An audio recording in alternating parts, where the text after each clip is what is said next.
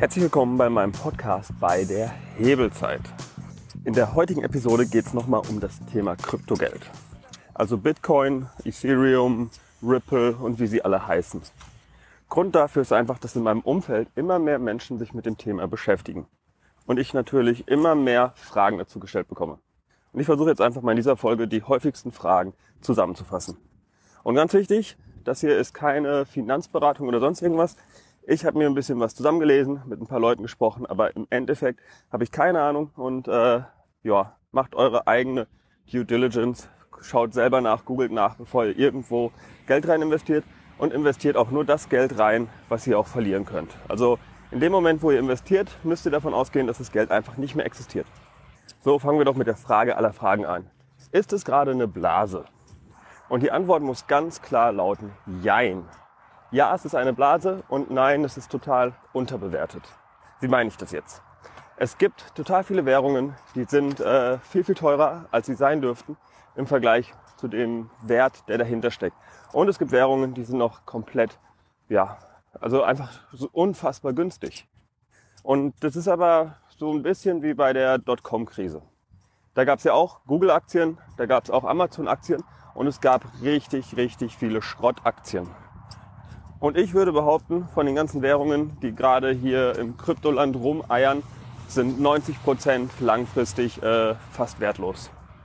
Aber dass äh, diese ganzen Währungen intrinsisch, also von dem, was drinsteckt, wertlos sind, das muss jetzt nicht heißen, dass ihr damit nicht irgendwie nochmal äh, 1000 Prozent oder 10.000 Prozent Gewinn machen könnt. Also das heißt es nicht. Das heißt aber auch nicht, dass es garantiert ist, wenn ihr das macht. Denn die Frage ist ja auch erstmal noch, wie groß wird denn noch die Blase, bevor die Leute anfangen, sich auf die Sachen, die wirklich Werte liefern, zu konzentrieren. Und da habe ich ganz ehrlich gar keine Einschätzung. Also wenn ich mir das anschaue, wie viele Leute im Moment wirklich in Krypto investieren und das vergleiche mit den Leuten, die im Moment drüber nachdenken, da rein zu investieren, sind wir noch relativ weit am Anfang. Also das Wachstumspotenzial ist auf jeden Fall noch ziemlich groß für den kompletten Markt. Aber auf der anderen Seite muss man natürlich auch gucken, es können Ereignisse passieren, ähm, wie zum Beispiel bei Bitcoin. Die standen vor, ich glaube 2013 standen die auch schon mal auf 1000 Euro. Dann sind die runtergesackt und erst jetzt haben sie wieder die 1000 Euro geknackt in diesem Jahr. Also das kann sein, dass äh, irgendwas passiert und dass dann trotzdem einfach mal komplett der Markt wieder für alle doof ist und wir wirklich Verluste im Bereich von 80 Prozent hinnehmen müssen. Vielleicht sogar 90 Prozent. Und bei manchen Titeln äh, wird es auch 99 Prozent sein. Okay, und wie finde ich jetzt die Amazons raus? Also kann ich euch auch nicht sagen. Ich kann euch nur kurz erklären, wie ich vorgehe. Und zwar unterteile ich diese ganzen Krypto-Dinger erstmal in drei verschiedene Kategorien. Und zwar das erste sind Währungen. Währungen bedeutet einfach, dass es zum Handeln genutzt wird. Es gibt äh, keinen zwingenden Nutzen, aber zum Beispiel ist Bitcoin so eine Währung. Litecoin gehört auch in die Kategorie Währung. Also das sind noch sozusagen auch die Klassiker, die alten Sachen. Die zeichnen sich vor allem dadurch aus, dass äh, deren Hauptfunktion ist, dass man einen Wert von A nach B bekommt oder dass man einen Wert halbwegs sicher speichern kann. So, die zweite Kategorie sind dann Protokolle. Dazu gehören zum Beispiel Ethereum. Ähm, IOTA ist im Moment noch eine Währung, wird aber auch zum Protokoll. Neo ist so ein Protokoll, äh, Filecoin und so weiter. Und wenn ich jetzt Dinge hier erwähne, heißt das nicht, dass ich sie empfehle. Ich sage nur, ich versuche nur zu erklären, was es ist. Und ja, diese Protokolle, die zeichnen sich dadurch aus, dass sie etwas anderes ermöglichen. Also Sie können ganz unterschiedliche Funktionen haben. Das kann zum Beispiel das Speichern von Dateien sein. Das kann sein, dass du Computerleistung nutzen willst. Das kann sein, dass du äh, willst, dass bestimmte Geräte, also in langer Zukunft, irgendwas machen. Wenn jetzt zum Beispiel du nicht mehr das äh, Stromkraftwerk bezahlst mit deinem Monatsvertrag, sondern du anfängst, ähm, dein Ladegerät aufzuladen mit irgendeines, einem dieser Protokolle und dieses Protokoll ermöglicht dann, dass äh, die Steckdose dir die Leistung zur Verfügung stellt, dann ist das sozusagen als Protokoll zu verstehen. Klingt jetzt abstrakt, aber der Unterschied ist sozusagen, Währungen sind einfach nur äh, Werte und Protokolle haben halt eine Programmierbarkeit und ermöglichen dadurch ganz andere Systeme. Also im Grunde genommen eine höhere oder eine tiefere Wertschöpfung. Und ja, diese Protokolle, das sind mir im Grunde genommen die liebsten. Weil sobald diese Protokolle einmal ein bisschen etabliert sind und von Leuten genutzt werden, und die Nutzung, die ist heute schon zum Beispiel bei Ethereum relativ weit. Ähm, Elektroautos werden über das Protokoll Ethereum im Moment schon geladen. Es gibt äh, zum Beispiel von dem Daimler, der hat Schuldscheine rausgegeben. Die sind durch die Ethereum-Basis halt eben unendlich teilbar. Also man kann 0,001 Cent äh, bei dem Daimler anlegen plötzlich. Früher war es halt ein Fax, das hin und her geschickt werden musste und bestätigt werden musste. Also der Aufwand, da wurde massivst reduziert.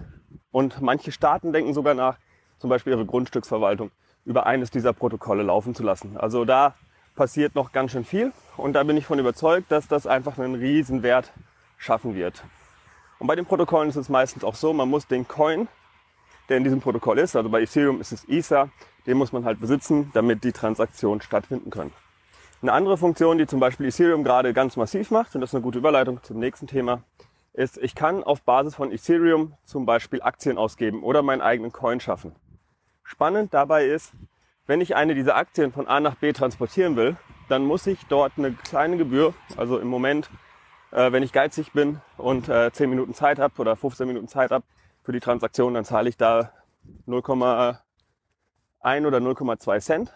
Ähm, und dann, äh, das muss ich aber immer investieren im Ethereum, um dann zum Beispiel einen Pay-Token oder einen anderen Token, einen dieser ICOs äh, zu transferieren. Also da Protokoll für Firmengründungen ist natürlich auch ein sehr, sehr spannender Anwendungsfall. Genau, und der Anwendungsfall, wie schon beschrieben, dritte Kategorie, in der ich denke, sind eben im Grunde genommen sind es Aktien. Das heißt, die äh, Firma sammelt Geld ein, wie bei einer IPO, nur dass sie eben kein Cash einsammeln, sondern andere Kryptowährungen. Und mit diesem Geld wird dann ein Produkt, eine Firma aufgebaut und derjenige, dem der Coin gehört, der hat im Grunde genommen einen Anteil an dieser Firma. Und am Ende, wenn die Firma super läuft, dann wird halt prozentual irgendwas wieder ausgeschüttet. Also von den Einnahmen gibt es eine Rendite, die auf dem Coin automatisch transferiert wird. Und da gibt es dann halt noch zum Beispiel komplett dezentrale Angebote und es gibt halt die noch von der von Mitarbeitern gesteuerten Angebote. Also komplett dezentral wäre oder fast komplett dezentral wäre ähm, Ethereal. Das ist ein Online-Casino und da wird auch schon automatisch äh, der Gewinn also im Gegensatz zu einem normalen Casino hat dieses Casino nicht 3% Gewinn, sondern 1%. Äh, das heißt, für den Spieler ist es besser. Trotzdem gewinnt die Bank immer noch. Und ähm, dieses eine Prozent, was da als Gewinn reinkommt, das wird halt ausgeschüttet einmal im Quartal. Also ganz normal wie eine Aktie. Je mehr Leute dort zocken, desto mehr Gewinn macht dieses äh, Unternehmen. Ähm, dann nochmal spannend, dieses Unternehmen hat ja gar keinen Sitz mehr, sondern es sitzt auf der Blockchain und äh, niemand kann eine Razzia machen dort weil äh, die können ja die Blockchain nicht abschalten. Also sprich, die Firma ist auch nicht mehr aufhaltbar. Äh, sehr, sehr spannend, was das nochmal gesellschaftlich bedeutet. Aber genau dort ist es halt so, dass es ganz klar wie eine Aktie zu bezeichnen ist. Und ja, in dieser dritten Kategorie sehe ich auch nochmal ein erhebliches Risiko, weil die Leute das im Moment verwechseln. Man hat in Kategorie 1, wenn die Netzwerkeffekte da sind und man die Währung populär ist, hat man äh, gute Potenziale. Kategorie 2 hatte ich am meisten von, weil einfach dann eine Funktion drin ist. Äh, die Netzwerkeffekte sind einfach unfassbar. Also diese Dinger, die können noch massiv, also die können gigantisch werden, glaube ich. Und äh, sobald die halt ein bisschen Traction haben, also was auf die Straße bringen, dann ähm, sind die auch noch kaum aufzuhalten. Und die dritte Kategorie, die leidet halt darunter, dass sie irgendwann behandelt wird wie eine Aktie. Das heißt, die Leute, sobald da mal Gewinne ausgeschüttet sind, gucken sie, dass sie irgendwie ihre 4% oder vielleicht in Zukunft mal 8% Rendite haben und der Kurs orientiert sich nur noch an den realen Umsätzen und nicht mehr an irgendwelcher Fantasie, was in Zukunft mal passieren könnte. Das heißt, während man bei Kategorie 1 Währung, Kategorie 2 Protokolle immer darauf achten muss, bei dem, wie bewerte ich jetzt den Wert von diesem bestimmten Coin, nach dem, äh, wie die Netzwerkeffekte sein können und was es bedeutet, wenn auf einmal alle, weiß ich nicht, Ladegeräte die Steckdosen bezahlen. Was hat das für Auswirkungen? Und auch wenn da pro Kilowatt nur äh, 0,00 irgendwas transferiert wird, wie viel Kilowatt sind das? Also da sehe ich ähm, halt einfach unfassbare Netzwerkeffekte, wenn es einfach mal läuft. Und bei der dritten Kategorie müsst ihr wirklich aufpassen, wie viel Einnahmen können Sie überhaupt erzielen mit Ihrem Geschäftsmodell. Da müsst ihr wirklich wie bei Aktien das durchrechnen. Und ähm, da packe ich mir echt manchmal an den Kopf. Wenn man das vergleicht, also manche Firmen, die äh, müssen fast zehn Prozent von, äh, weiß ich nicht, ich kann ja mal sagen, so Pay-Token zum Beispiel. Ist in meinen Augen massiv überbewertet, weil die müssten, ähm, ich glaube, 10% von dem Umsätzen machen, die Mastercard machen, damit sie im Moment rentabel sind.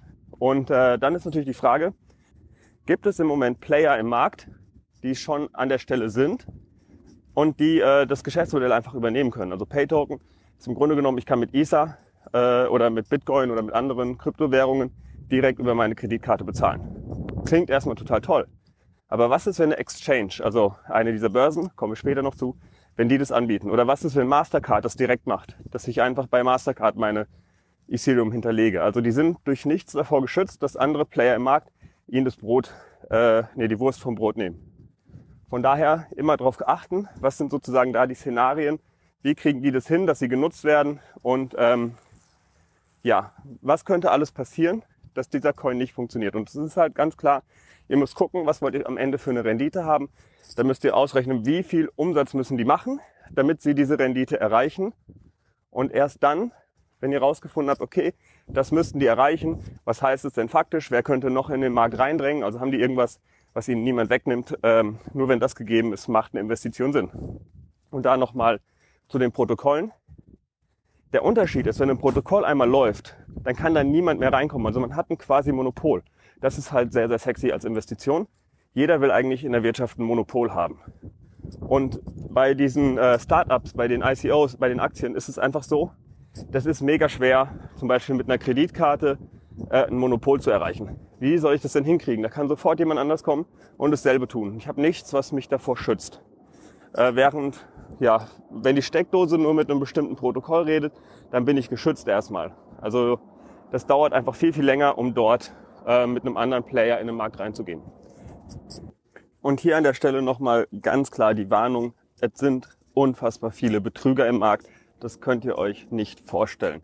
Ähm, Gerade ist ja total beliebt, sofort als erster mit dabei zu sein bei einem total gehypten Coin. Also häufig sind es ICOs, also Aktien. Äh, ICO heißt Initial Coin Offering, ist einfach zu vergleichen mit einer Erstausgabe äh, von Aktien. Und ähm, da schickt ihr dann euer Ethereum oder Bitcoin oder sonst was hin an eine bestimmte Adresse und dann bekommt ihr im Gegenzug ähm, ja, eure Coins ausgezahlt von eben dieser Firma. Und was da häufig gemacht wird, ist zum einen, die Seiten werden halt gehackt. Also es passiert echt nicht selten, dass irgendeine Firma, die gerade so ein Angebot macht, dass die gehackt werden. Und zwar häufig Kommunikationsweg ist da der Slack-Kanal. Das scheint wohl nicht besonders sicher zu sein, hat auch keine Zwei-Faktoren-Authentifizierung. Ähm, und ja, wenn dann die E-Mail-Adresse gehackt wurde, kann man den Slack-Kanal übernehmen. Dann kann man einfach an alle Leute schreiben, hey, wir starten jetzt früher, schickt uns euer Geld. Oder man knackt Twitter oder die Homepage. Also da gibt es viele Angriffswinkel und es passiert wirklich, äh, einmal die Woche hört man, dass da irgendwas geknackt wurde. Und dann schicken die Leute halt das Geld dahin und bekommen im Gegenzug nichts. Und die äh, Hacker, die freuen sich in, ja, ein Ast ab und haben eine halbe Million erbeutet, weil Leute eben nicht kontrolliert haben, ist es jetzt wirklich diese Firma? Ist es jetzt real oder ist es fake? Und ähm, was da halt einfach ganz stark genutzt wird, ist auch das sogenannte FOMO, Fear of Missing Out. Die Leute haben einfach Angst, etwas zu verpassen und äh, ja, weil sie so blind äh, den Gewinn hinterherrennen, schmeißen die einfach auch das Geld hinter irgendwelchen Betrügern hinterher. Und ich würde sogar vermuten, dass es äh, ICOs gibt, die das ganz bewusst machen, die dann am Ende, also die gehackt werden ich sag mal, äh, jetzt sieht man meine Finger nicht, Anführungsstrichen gehackt. Also sprich, oh, wir wurden gehackt oder sind äh, 500.000 auf dem Konto aufgelaufen. Äh, tja, kann man nichts machen. Unsere richtige ICO ist morgen. Also sprich, ähm, da wird einfach mal Geld erbeutet. Und glaube ich, der beste Weg, um einfach einen Scam zu machen. Ansonsten gibt es auch ganz viele Firmen, die einfach versuchen, sie kopieren sich irgendwelche Dateien zusammen, haben gar kein Entwicklerteam, haben keine Ahnung, was sie tun sollen, posten das im Internet. Irgendwelche Leute denken, oh, voll geil, werfen wirklich äh, Millionen hinterher. Also es gibt gerade echt nichts Besseres, als so eine ICO zu machen, wenn man Online-Betrug ähm, abziehen will. Und ja, wo wir schon mal beim Betrügen sind, das nächste Level ist dann ähm, der altbekannte Ponzi-Scheme. Äh, Ponzi-Scheme. Das heißt, ähm, ihr sagt, hey, wir meinen Bitcoin weil die Leute nicht verstehen, was da technisch hintersteckt, äh, denken sie alle, wow, damit verdiene ich ja mega viel Geld und ich kriege dort meinen Bitcoin deutlich billiger. Dann hat man dazu noch äh, Netzwerkvertriebsstrukturen. Äh, das heißt, wenn du andere Leute anwirbst, die dann auch investieren, kriegst du eine Provision. Wenn man jetzt überlegt, hm, ich kriege die Coins günstiger und es wird noch eine Provision ausgezahlt für jeden, den ich werbe. Wie machen die das? Und warum produziert da nicht jeder Bitcoin? Also Der Trick dahinter ist ganz einfach. Solange immer mehr neue Leute dazukommen, ist einfach genug Geld da, um äh, diese Bitcoin ähm, auszuzahlen, beziehungsweise noch toller, sie einfach nur auf ein digitales Konto reinzuschreiben. Also die Leute sehen ihre Bitcoin, freuen sich drüber und irgendwann ist das ganze Ding äh, verschwunden. Ähm, ja, genau. Also sprich, passt da, was das angeht, Mining-Clubs und alles, was damit zusammenhängt, da würde ich auch sagen, 95 bis 99 Prozent sind Betrug und die meisten anderen sind einfach nicht profitabel. Also es ist äh, heutzutage mega schwer, profitabel Mining zu betreiben. Es geht immer nur dann, wenn der Kurs gerade massiv gestiegen ist. Äh, dann hat man schöne Arbitragegeschäfte für ein paar Wochen und danach hat sich das alles wieder eingepegelt. Was hilft, ist, wenn man eine Grafikkarte schon hat, ähm, während irgendwie Nvidia oder ATI gerade Lieferengpässe haben, dann kann man mit dem Mining auch wieder was verdienen. Aber ansonsten, ähm, jo, höchst spekulativ und da solltet ihr euch auf jeden Fall sehr, sehr stark mit beschäftigen. Und wenn jemand daherkommt und sagt, hey, ich kann euch mit Mining ganz billig Coins äh, organisieren, dann ist es fast immer so, dass er Geld dadurch verdient. Also er zieht euch über den Tisch, haut ihn am besten direkt aufs Maul. Weil, ihr könnt ja in den Links sehen, steht da eine bestimmte Zahl dahinter, dann ist es ein Tracking-Link, ein Affiliate-Link, er bekommt eine Provision dafür, dass ihr da Geld einzahlt und er ist, also er betrügt euch. Es sind nicht nur die Leute, die hinter diesem Netzwerk stecken, sondern auch eure Freunde, die euch da anwerben. Die tun euch nichts Gutes. Und nochmal das Modell im Detail erklärt. Es funktioniert so. Ähm, man sagt, man sammelt Geld ein. Wir meinen Bitcoin. Dann sehen die Leute auf ihrem Konto, wow, ich habe 2000 Euro eingezahlt und habe jetzt schon äh, irgendwie 2500 Euro im Wert von Bitcoin auf meinem Konto. Aber wie gesagt, nicht ausgezahlt häufig sondern nur virtuell, weil man hat, dann macht es ganz geschickt, man macht eine Auszahlungsgrenze. Dass es einfach nicht lukrativ ist, sich die Dinge auszahlen zu lassen, wenn man noch keine 10 Bitcoin hat zum Beispiel. Ähm, das heißt, das Geld bleibt erstmal auch im System. Man kann, wenn dann jemand eine Auszahlung will, diese Auszahlung auch einfach, ohne dass man jemals gemeint hat, durch die äh, Kohle, die auf dem Konto ist, weil die Bitcoin ja nur virtuell in den ähm, Einträgen der Leute stehen, ähm, kann man das auszahlen. Man kauft sie an der Börse, verkauft sie. Wenn ihr euch technisch gut auskennt, könnt ihr herausfinden, ob das der Fall war oder ob die Dinger wirklich gemeint wurden. Ähm, das aber nur mal dahingestellt, nur das Grundprinzip verstehen. Wenn man dann es noch schafft, dass immer mehr Leute davon hören, ey, ich habe hier voll den geilen Weg gefunden, Bitcoin zu kriegen, kriege ich für 2000 Euro so einen Bitcoin und du kannst ihn direkt für 4000 verkaufen. Obwohl sie sich raffen, dass sie das nur virtuell haben, also rein Zahlen im Computer, ähm, infizieren sie ganz viele von ihren Freunden. Die sagen dann auch alle, ey, voll geil, will ich auch Geld haben. Ich mag Geld, ich will mein Lambo kaufen. Ähm, dann stoffeln die da alle mit rein, stopfen auch ihr Geld rein. Das heißt, der Pool wird immer größer, mit dem man ähm, dort, ja, falls mal jemand Geld haben will, auszahlen kann. Und das heißt, die, die sich das auszahlen lassen, es kann sein, dass sich das lohnt. Dass man äh, kurzfristig damit wirklich was verdient. Weil dann kann man sagen, ey, ich habe das doch ausgezahlt bekommen. Also die meisten lassen sich das nie auszahlen. Das ist halt der Trick dahinter. Und irgendwann wollen plötzlich alles ausgezahlt haben, auch im Zweifelsfall zu einem Verlust. Und dann kommt es auf einmal raus, oh, es gab einfach gar nichts. Und dann ist wahrscheinlich die Antwort, oh, tut uns leid, wir wurden gehackt. Äh, ist nur mal so eine kleine Zukunftsvision. Im Moment sind die Kurse ja so massiv gestiegen, dass äh, so und so viele Leute da einsteigen, dass, glaube ich, im Moment noch nicht das große Problem da ist. Aber in Zukunft wird es das Problem sein, ähm, dass dort ja, einfach diese Mining-Plattformen gehackt wurden. So, also, wenn es nicht funktioniert, dass ich mir meine Coins beim Mining hole, wie mache ich es dann? Ähm, die meisten Leute kaufen sich einfach das. Das heißt, sie tauschen Fiat. Das auch kurz erklärt. Fiat ist einfach, ähm, ja, im Grunde genommen das normale Geld. Wenn man so ein cooler Kryptotyp ist, dann sagt man, ich tausche Fiat. Also egal ob Euro, Dollar, britische Pfund, Yen, äh, Yuan und auch ganz beliebt koreanisches Geld. Das nimmt man und überträgt es in irgendeiner Weise auf einen Marktplatz. Und da gibt es zwei Unterschiede. Es gibt einmal ja so reine Verkaufs, also weiß ich nicht, kann man wie eBay Kleinanzeigen sehen, nur dass es da eine technische Abwicklung dahinter gibt. Also jemand sagt, ich möchte gerne zu dem Preis das verkaufen und jemand sagt, ah, das Angebot in dieser Menge finde ich interessant, ich kaufe das jetzt. Und der nimmt dann Sofortüberweisung oder Kreditkarte und äh, bezahlt es dann. Der andere bekommt die Kohle ähm, zwischendrin, streicht die Börse nochmal meistens was heißt Börse? Falsches Wort. Streicht der Marktplatz meistens noch eine hohe äh, Rendite ein, also eine Provision. Und ähm, dann bekommt man seine Bitcoin. Die müssen natürlich irgendwo hin. Dazu später mehr. Denn es gibt noch einen zweiten Weg und das ist eine Exchange. Der Unterschied ähm, ist, bei dem einen bezahlt man das direkt, das ist der Marktplatz. Dazu gehören zum Beispiel bitcoin.de oder ähm, Coinbase, ist im Grunde genommen auch sowas. Und die dritte ist zum Beispiel Anycoin. Das sind ähm, drei Plattformen. Was man von denen halten kann, keine Ahnung. Ich habe dort keine Due Diligence durchgeführt. Ähm, zumindest sind die alle relativ lange am Markt und äh, dass sie so schnell verschwinden, halte ich jetzt nicht für mega wahrscheinlich, sagen wir es mal so. Trotzdem kann es immer mal passieren, dass die Dinger hops gehen. Gut, bevor ich jetzt erkläre, was man dagegen tun kann, erstmal noch die Erklärung, was es sonst noch gibt. Und zwar das zweite ist eine Exchange oder Börse. Der Unterschied ist, äh, bei dem einen kauft man ähm, eine bestimmte Order, also was heißt Order, ein bestimmtes Angebot. Jemand sagt, ich möchte 0,3 Bitcoin verkaufen. Und dann sagt man, ah, dieses Angebot finde ich gut, das kaufe ich.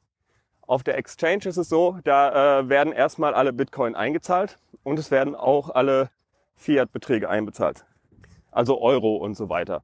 Und dann hat man wie an der Börse die Möglichkeit, ah, ich möchte jetzt gerne zu dem und dem Kurs äh, so und so viel kaufen. Das ist, äh, man macht das, packt das in die Börse und die Börse kümmert sich dann, dass da auch teilweise die Dinger nur zum Teil erfüllt werden und dass man irgendwie das hinkriegt, dass dort der Gesamtbetrag ausgeschüttet wird. Also dass man einfach das bekommt, was man haben will. Es ist häufig so, dass bei diesen ähm, Börsen die Anmeldung deutlich länger braucht. Weil egal wo, man muss sich fast immer mit dem Personalausweis äh, verifizieren, weil das Finanzamt will irgendwann wissen, wer wie viel Geld mit Bitcoin verdient hat. Und ja, die äh, Börsen ist einfach so, die verlangen häufig eine sehr geringe Marge. Also 0,1 Prozent oder so von den Transaktionen nehmen die, während man bei den Marktplätzen oft 5 Prozent hat. Und wer 5 Prozent Marge nimmt statt 0,1 Prozent, der hat einfach auch mehr Ressourcen und kann diese Verifizierung schneller durchführen. Das heißt, ganz häufig äh, ist es so, dass bei den Marktplätzen, dass ihr super schnell was kaufen könnt. Und bei, dem, bei der Exchange kann es wirklich dauern. Ich habe Leute gehört, die haben sechs Wochen gewartet, bis es geklappt hat. Das heißt natürlich auch, wenn ihr langfristig drüber nachdenkt, da irgendwie mal was zu kaufen, dann meldet euch doch jetzt auf eine Exchange an. Und ähm, dann habt ihr immer noch lange Zeit, um irgendwann mal die Entscheidung zu treffen. Aber nur wenn ihr angemeldet seid, wenn euer Konto verifiziert ist, könnt ihr da auch was handeln. Ein weiterer Vorteil an so einer Börse ist, dass dort ab und zu ähm, ja, Fehler passieren, die man für sich nutzen kann. Das heißt, manchmal gibt es einfach Leute, die zwar extrem reich sind, aber extrem wenig Ahnung von der Mechanik haben und die sagen, ich möchte jetzt für drei Milliarden, ja, das ist übertrieben, aber für 100 Millionen äh, Bitcoin oder Ethereum oder sonst irgendwas verkaufen. Und äh, die Kauforders auf der anderen Seite sind noch gar nicht vorhanden. Das ist auch ein bisschen das, was ich erzählt hatte in der äh, vorherigen Folge über Ethereum, dass da ab und zu am Markt manipuliert wird. Und davon kann man halt profitieren. Wenn man zum Beispiel 10, 20 oder 80 Prozent unter dem aktuellen Marktpreis seine Kauforder hat.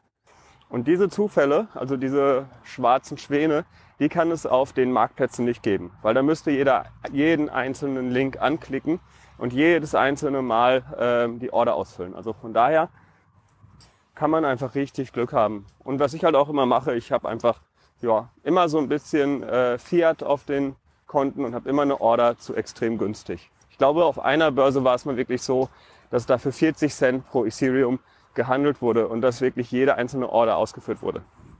So, jetzt habe ich also meine Kryptos gekauft. Was mache ich als nächstes? Und da ist der wichtigste Tipp, holt das Geld auf euer eigenes Konto.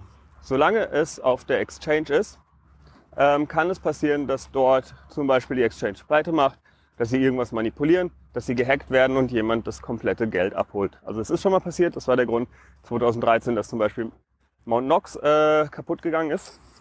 Ähm, ja, 2017 gab es folgendes Ereignis. Derjenige, der das wohl gehackt hat, der steckte wohl auch in einer anderen Börse mit drin, hat also eine eigene Börse aufgemacht, um über diese Börse äh, das zu verkaufen. Ich weiß nicht, ob ich jetzt nur Gossip wiederhole oder ob das so wirklich exakt so war, aber auf jeden Fall ist es so gewesen, dass die amerikanische Regierung mit einer ihrer Behörden diese Börse einfach geschlossen hat. Und jeder, der Geld auf dem Konto hatte, kam erstmal nicht dran. Und ähm, ja, ich wette auch, dass die amerikanische Regierung im Zweifelsfall das von den Leuten die Kohle äh, konfisziert, die halt einfach Geld auf dieser Exchange haben. Von daher immer der Tipp, holt äh, oder packt nicht mehr auf die Börse, als ihr sozusagen verkraften könnt, zu verlieren. Und ähm, holt am besten alles, was gerade nicht aktiv gehandelt wird, holt es immer wieder von der Börse runter. Genau, und jetzt sind wir bei einem Punkt, da merkt ihr schon, da ist nochmal Riesenpotenzial drin, weil Krypto ist jetzt nicht so leicht wie ein Bankkonto. Ihr geht nicht dahin und irgendjemand anders kümmert sich um die Sicherheit, sondern ihr seid plötzlich selbst verantwortlich dafür, dass euch keiner das klaut und noch schlimmer, dass ihr es selber nicht verliert, weil das würde ich als wirklich bestehendes Risiko bezeichnen. So, jetzt erstmal, wie funktioniert so ein Wallet? Im Grunde genommen ist es, äh, ja, ist Wallet auch der falsche Begriff. Hört sich hier an, als ob man das da rein tut. In Wahrheit ist es eher ein Schlüssel. Also die Blockchain ist euer Schließfach und ihr habt einen Schlüssel, um an euer Konto ranzukommen. So kann man sich das eher vorstellen. Und ja, dieser Schlüssel ist halt nicht physikalisch, sondern dieser Schlüssel ist im Grunde genommen eine äh, Zahlen- und Buchstabenkette. Also ein Passwort.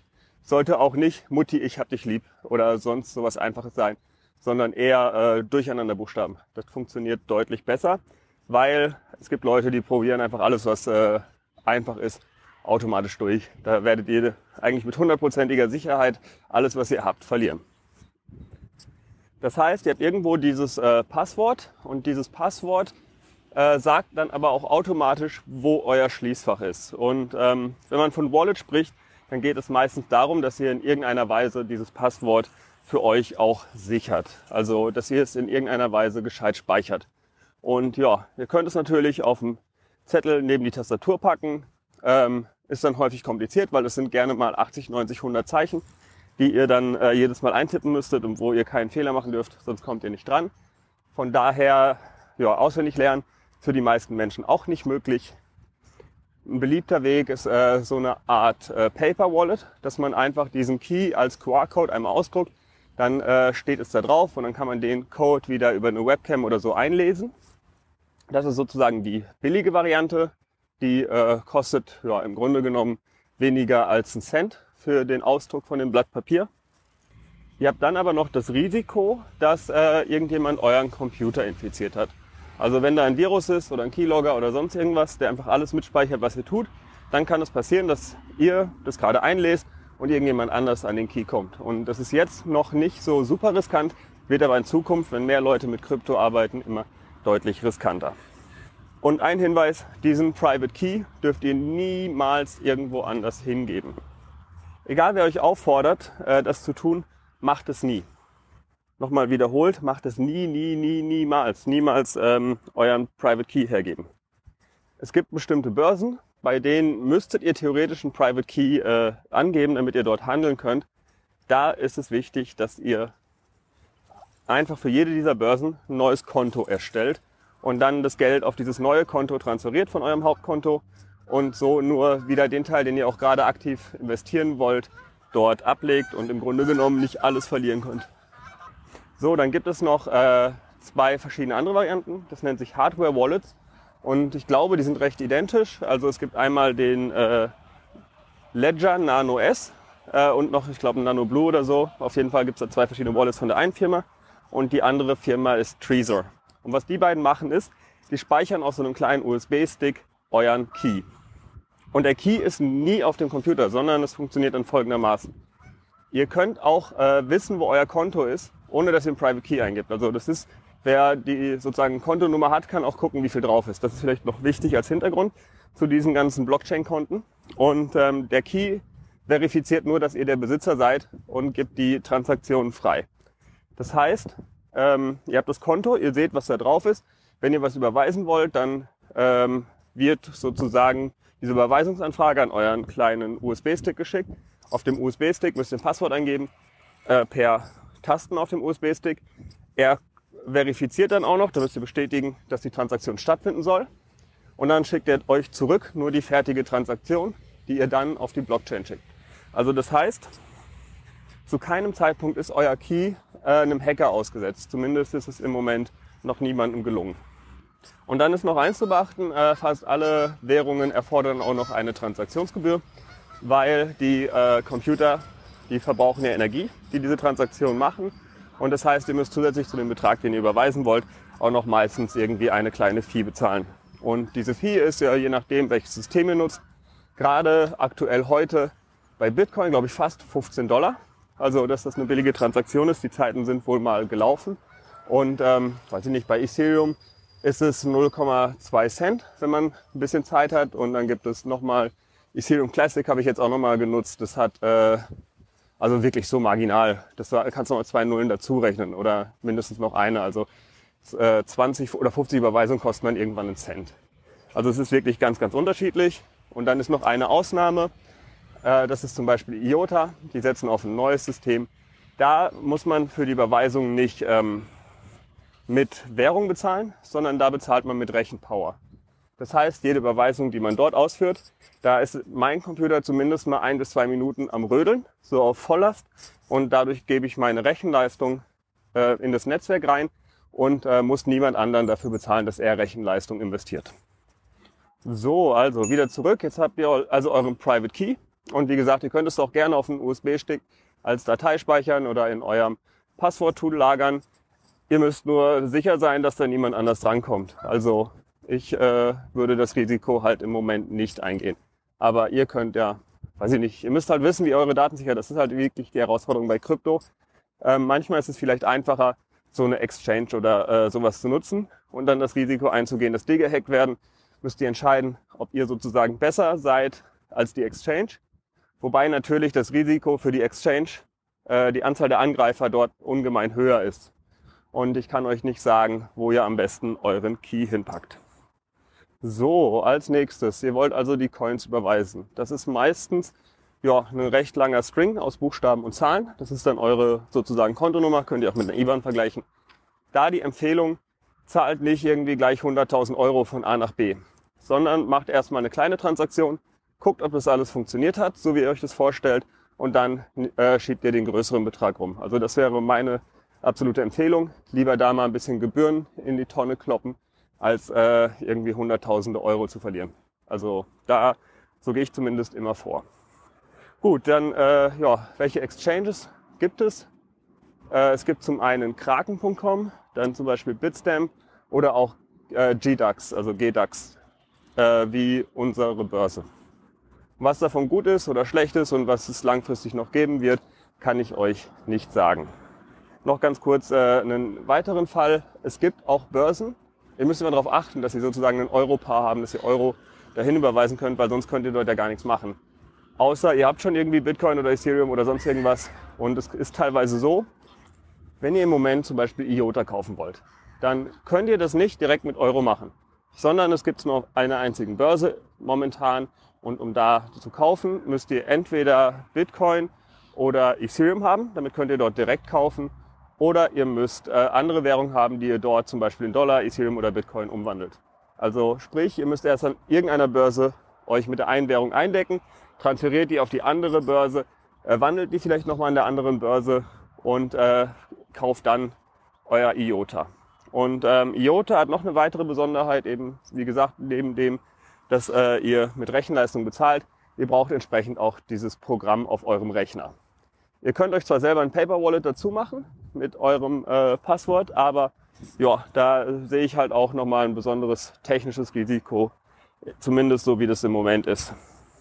Auf der anderen Seite, alles was kompliziert ist, vielleicht noch so als Hintergedanke, wenn Sachen schwer zu kriegen sind, weil es technisch extreme Hürden gibt und weil viele Leute noch nicht wissen, wie das geht, also wenn die Bequemlichkeit noch nicht da ist, dann habt ihr oft Chancen, dass das nochmal richtig äh, teuer wird, sobald es leicht wird. Also das, äh, wenn Sachen schwer sind, kann sich durchaus für euch rentieren, wenn ihr bereit seid, diesen Aufwand zu tätigen.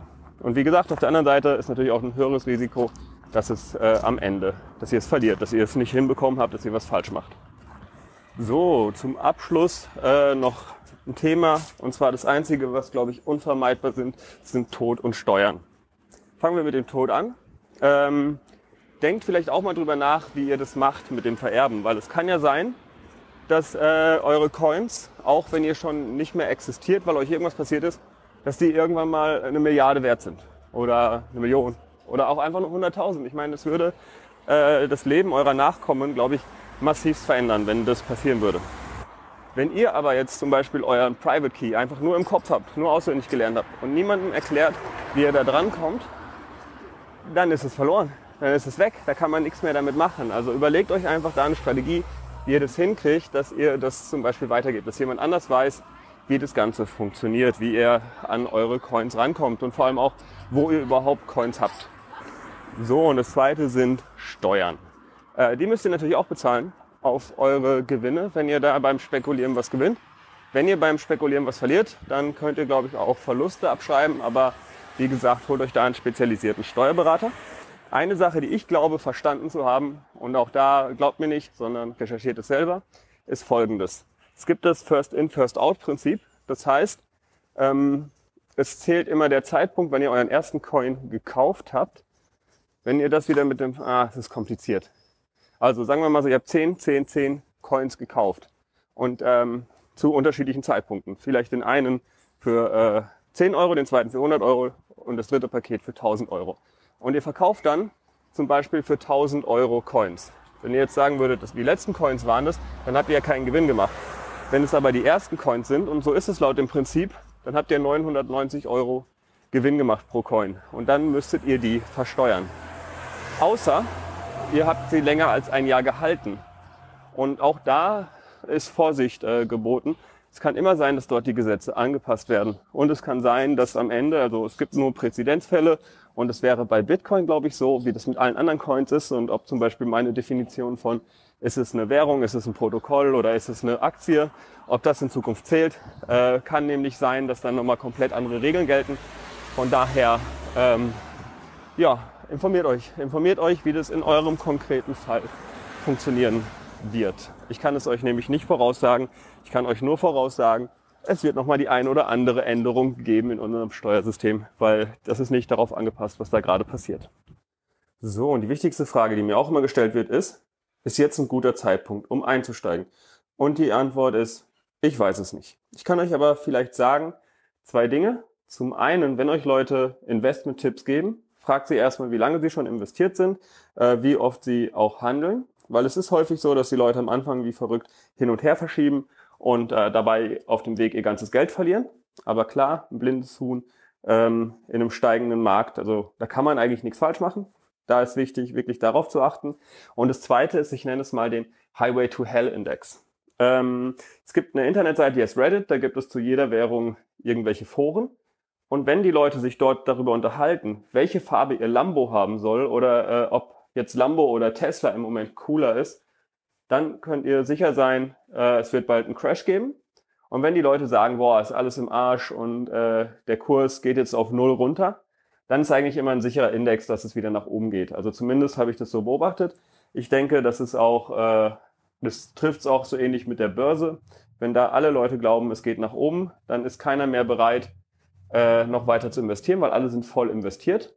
Man sagt nämlich immer genau das Gegenteil von dem, was man eigentlich will. Also ich will ja, dass die Kurse fallen, weil ich noch ein bisschen investieren will im Moment. Und solange ich halt äh, noch dezent dabei bin, dann ähm, ja, habe ich noch ein Interesse, das alles klein zu reden. Und wenn es später so wäre, dass ich komplett investiert wäre, dann ist ja meine Motivation eher, dass der Kurs noch weiter nach oben geht.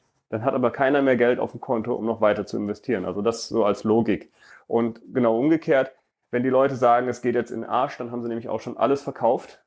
Und ähm, ja, genau, sie handeln ja erst. Also niemand, der noch Geld auf dem Konto hat, wird davon überzeugt sein, dass es alles äh, jetzt äh, auf Null geht. Versteht ihr die Logik? Also es ist ein bisschen äh, umgekehrte Psychologie. Deshalb lasst euch nicht von dem Hype beeindrucken, äh, macht euch eure eigenen Gedanken, hört auch nicht auf mich. So, und der Hebeltipp für diese Woche lautet, hört euch nicht diese ganzen Prognosen von Leuten an, die sagen, ja, das geht hoch oder das geht runter. Das ist äh, ziemlicher Schwachsinn. Sondern guckt einfach, hat dieses Protokoll einen äh, Wert, hat diese, dieser Coin einen Wert, hat dieses Startup einen Wert.